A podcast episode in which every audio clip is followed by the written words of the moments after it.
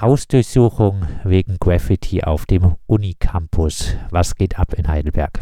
Ja, das fragen wir uns tatsächlich auch. Äh, aber wir haben jetzt seit etwa zwei Monaten, du hast es ja schon genannt und angeführt, ähm, es mit, ich würde es tatsächlich äh, als solche bezeichnen, mit einer Hausdurchsuchungswelle zu tun in Heidelberg. Also wir sprechen jetzt äh, von vier Hausdurchsuchungen insgesamt in einem relativ kurzen Zeitraum. Und ähm, ja, wie gesagt, angefangen hat eben mit der Hausdurchsuchung am äh, 27.11.2023 äh, und jetzt neuerdings am 31. Januar kam es eben ähm, zu zwei Hausdurchsuchungen äh, zeitgleich. Zwei Teams des Dezernats Staatsschutz äh, der politischen Polizei Heidelbergs äh, haben um 6 Uhr früh morgens eben die Zimmer von zwei Aktivistinnen äh, in ihrer Wohngemeinschaft beziehungsweise im Haus ihrer Eltern durchsucht. Zum aktuellen äh, Fall. Ähm, der Vorwurf ist Sachbeschädigung, nachdem die Uni dann scheinbar Anzeige erstellt hat, oder? Ja, also davon müssen wir zumindest ausgehen. Das ist ja kein Offizialdelikt. Also die äh, Staatsanwaltschaft kann da nicht äh, selbsttätig irgendwie in Aktion treten. Äh, da muss irgendwie eine äh, Anzeige vorliegen äh, und die kann eigentlich nur äh, von der Uni kommen. Die fanden das wahrscheinlich nicht so toll. Aber wir müssen uns da immer vor Augen halten, äh, da geht es tatsächlich um äh, Sachen, die sind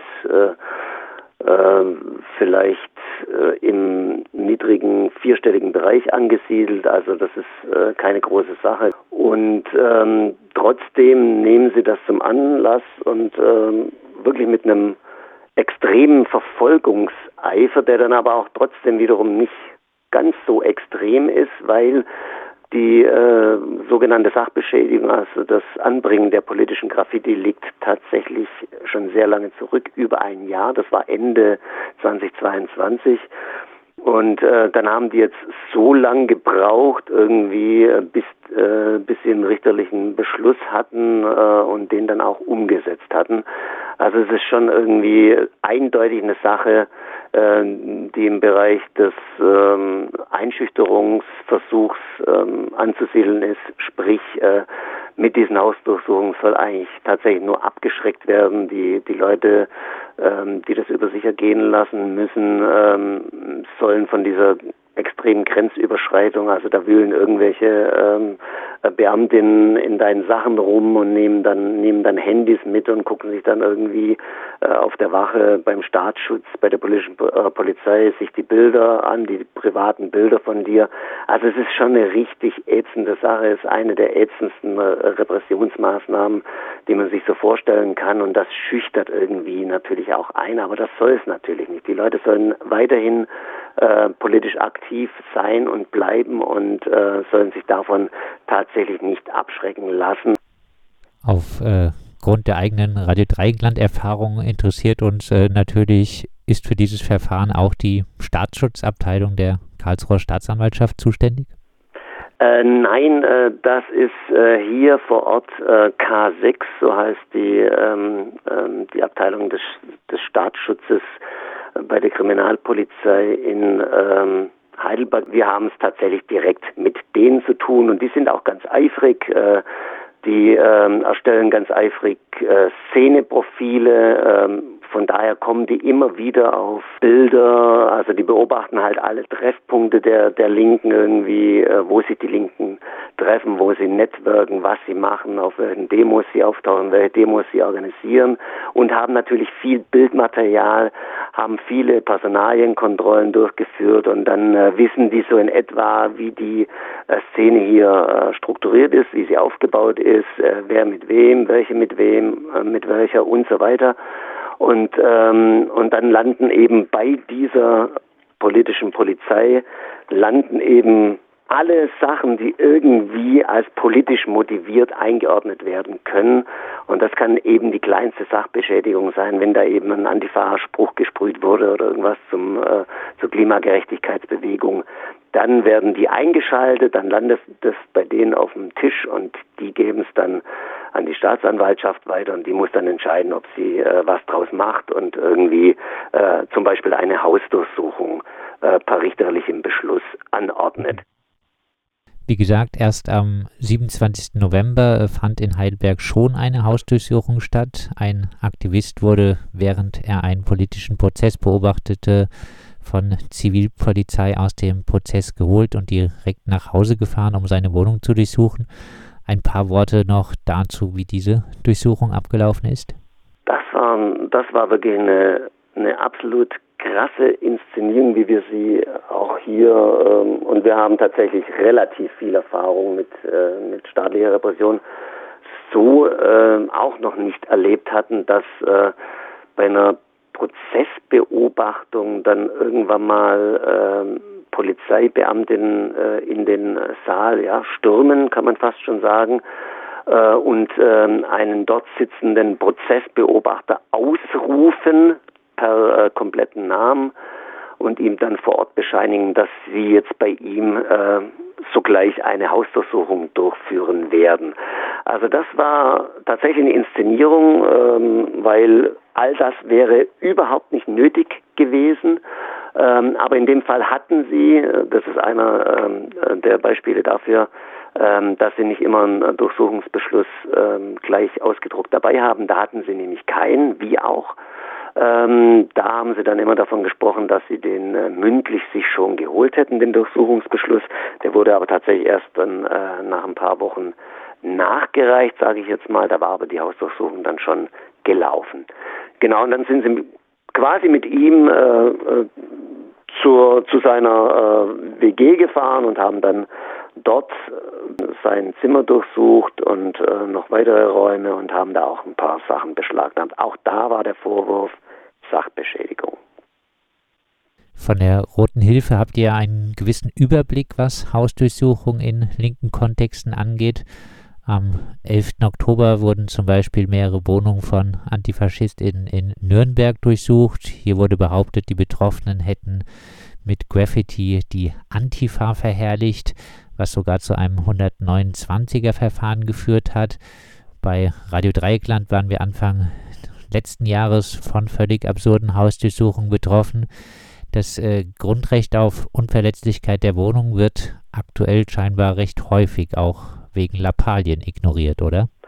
Genau, das, das ist tatsächlich nochmal wichtig, das äh, festzuhalten, dass ähm, wir in den letzten Jahrzehnten immer wieder solche Wellen äh, von Hausdurchsuchungen äh, beobachten, die sozusagen über die linke Szene hereinbrechen und zwar bundesweit, aber vor allem im Süden Deutschlands. Da wird immer relativ stark gewütet und ich weiß noch, dass wir als Rote Hilfe vor äh, tatsächlich relativ langer Zeit ähm, mal eine Kampagne hatten, dass, ähm, dass die Behörden jetzt sich irgendwie mit diesem Mittel der Hausversuchung vielleicht mal ein bisschen zurückhalten könnten. Da wurde dann auch äh, juristisch sehr viel äh, unternommen. Äh, viele Hausdurchsuchungen wurden im Nachgang als rechtswidrig erklärt, äh, was einem letzten Endes aber auch nicht viel bringt, weil die Sachen sind ja dann schon beschlagnahmt und äh, durchsucht und äh, ähm, abgezapft und so, aber trotzdem ist es ähm, für den weiteren Verlauf der Auseinandersetzung äh, ganz wichtig, dass äh, solche Hausdurchsuchungen auch äh, bisweilen für rechtswidrig erklärt werden. Und jetzt zur Zeit ist es tatsächlich so, dass wir wieder mit sehr vielen Hausdurchsuchungen aus unglaublich niedrigschwelligen Gründen äh, zu tun haben äh, und äh, wir uns oft fragen, also das, das kann nicht sein, dass die wegen dieser Lappalien Hausdurchsuchungen anordnen, aber sie machen es. Und äh, du hast die äh, zwei äh, heftigsten äh, Beispiele genannt. Ähm, das ist zum einen diese Nürnberger Geschichte, wo sie quasi wie damals in Passau, auch sowas hatten wir äh, schon mal in, Bayern, ähm, wo sie im Prinzip ähm, einer ganzen linken Szene vorgeworfen haben, dass sie ein paar Aufkleber geklebt hätten in Passau und ähm, äh, dass sie deshalb eine, eine terroristische äh, Vereinigung sozusagen bilden. Ähm, also so ähnlich war das ja auch in, in Nürnberg. Da waren es halt Graffiti, mit denen etwas kundgetan wurde. Und, äh, und der Radio Dreieckland-Fall, der ist ja sowieso dermaßen absurd. Das kann man noch nicht mal als, als Theaterstück äh, schreiben. Also das, das, würde einem gar nicht einfallen. Ähm, das ist äh, tatsächlich staatliche Paranoia. Das ist wirklich äh, Feindrechtssystem, also da, da, dass die gucken irgendwie ja so etwas wie Radio Dreieckland, ein äh, ehemaliger, sage ich jetzt mal, Piratensender, äh, ein immer staatskritischer äh, Journalismus. Ähm, das sind unsere Feinde, das ist sozusagen die Lügenpresse der, des Staates, des baden-württembergischen Staates. Den äh, muss wirklich äh, die Steine in den Weg gelegt werden. Die, die dürfen nicht äh, so viel recherchieren, die dürfen nicht so viel aufdecken, die dürfen nicht so viel aufklären. Und da sind wir tatsächlich schon bei einem äh, Rechtsstaatsverständnis, das eigentlich mit einer Rechtsstaatlichkeit nicht mehr allzu viel zu tun hat. Dass äh, solche Mittel äh, so leicht äh, angewandt werden, ist auch im Hinblick auf die Rechtsentwicklung natürlich beängstigend, äh, wenn immer mehr Rechte in die Institutionen auch äh, drängen, dass äh, es da scheinbar so wenig Schranken gibt, solche Mittel einzusetzen. Ja, wie sollte denn die außerparlamentarische Linke mit diesen Hausdurchsuchungen umgehen? Ja, es ist einfach so, dass äh, wenn, wenn ähm, rechte Parteien, äh, ja klar, da kann man jetzt wieder die AfD anführen, ähm, aber in, in, in Bayern hast du es halt auch schon mit der CSU oder, oder äh, der, den Freien Wählern zu tun. Ähm, wenn die an immer mehr, sage ich jetzt mal, behördliche Informationen rankommen, ob das jetzt äh, der Inlandsgeheimdienst ist oder, äh, oder andere Geheimdienste äh, oder Untersuchungsausschüsse oder, oder ähm, Sammlungen von Informationen über linke Organisationen, ähm, dann, dann kommen die ja an immer mehr Profile ran, also das, was eigentlich die äh, politische Polizei ja den ganzen Tag macht und wissen dann ganz genau, ähm, wo sie ansetzen müssen, um sich ähm, ja dieses Problems ähm, der negativen Berichterstattung über ihre äh, eigenen rechten Strukturen zu entledigen. Und das funktioniert tatsächlich relativ gut. Das hat ähm, bei links unten hervorragend ähm, funktioniert. Da ist mittlerweile klar, ähm, woher da der Druck kam, äh, mit links unten sozusagen aufzuräumen. Und auch das hast du schon gesagt, das ist ja besonders zynisch zur Zeit, wo wir irgendwie diese Anti-AfD Bewegung, die sehr massiv auftritt und, und Hunderttausende von Menschen äh, auf die Straßen bringt, dass da niemals, ähm, also ich war neulich auch auf so einem Treffen, dass da niemals die Repression, die staatliche Repression gegen die Antifa, die seit Jahrzehnten nichts anderes macht, als darauf hinzudeuten, ähm, wo der Faschismus herkommt und wo er hinkommen kann, ähm, dass es da nie darum geht, dass äh, die Repression gegen die antifaschistische Bewegung zurzeit sehr massiv ist, sehr stark ist, sehr einschüchtern, dass Leute im Knast landen, dass Leute sogar in ähm, ähm, ja, rechte Länder wie äh, Ungarn abgeschoben werden sollen, weil sie da äh, in Budapest mal auf einer Demo waren und es da Auseinandersetzungen mit Faschisten gab. Also das sind tatsächlich beängstigende ähm, Entwicklungen, ähm, vor allem weil sie eben nicht thematisiert werden von denen, die gegen rechts auf die Straße gehen. Das finde ich äh, bemerkenswert. Nochmal abschließend äh, zurück nach Heidelberg. Gibt es äh, von euch noch Forderungen in Richtung Politik nach diesen Hausdurchsuchung in Heidelberg oder äh, wollt ihr euch auf diese Ebene nicht begeben?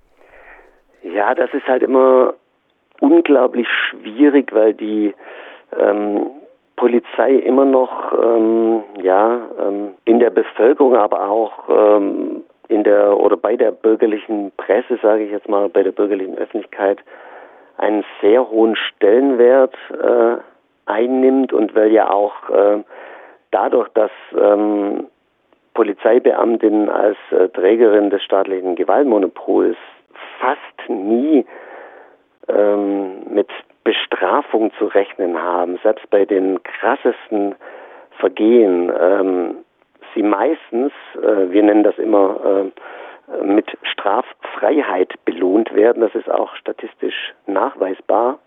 Dadurch sind sie natürlich auch frei von ähm, ja, Kritik.